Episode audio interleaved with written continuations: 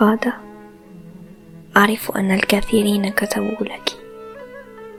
وأعرف أن الكلمات المكتوبة تخفي عادة حقيقة الأشياء خصوصا إذا كانت تعاش وتحس. وتنزف على الصورة الكثيفة النادرة التي عشناها في الأسبوعين الماضيين.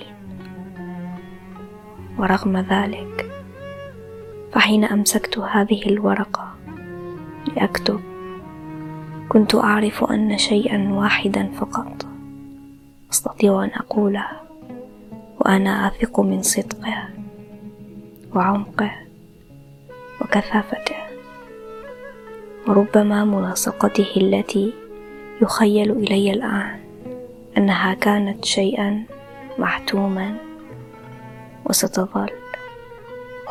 كالأقدار التي صنعتنا. إنني أحبك. الآن أحسها عميقة أكثر من أي وقت مضى. وقبل لحظة واحدة فقط مررت بأقصى ما يمكن لرجل مثلي أن يمر فيه وبدت لي تعاساتي كلها مجرد معبر مزيف لهذه التعاسة التي ذقتها في لحظة كبريق النصل في اللحم الكفيف. الآن أحسها.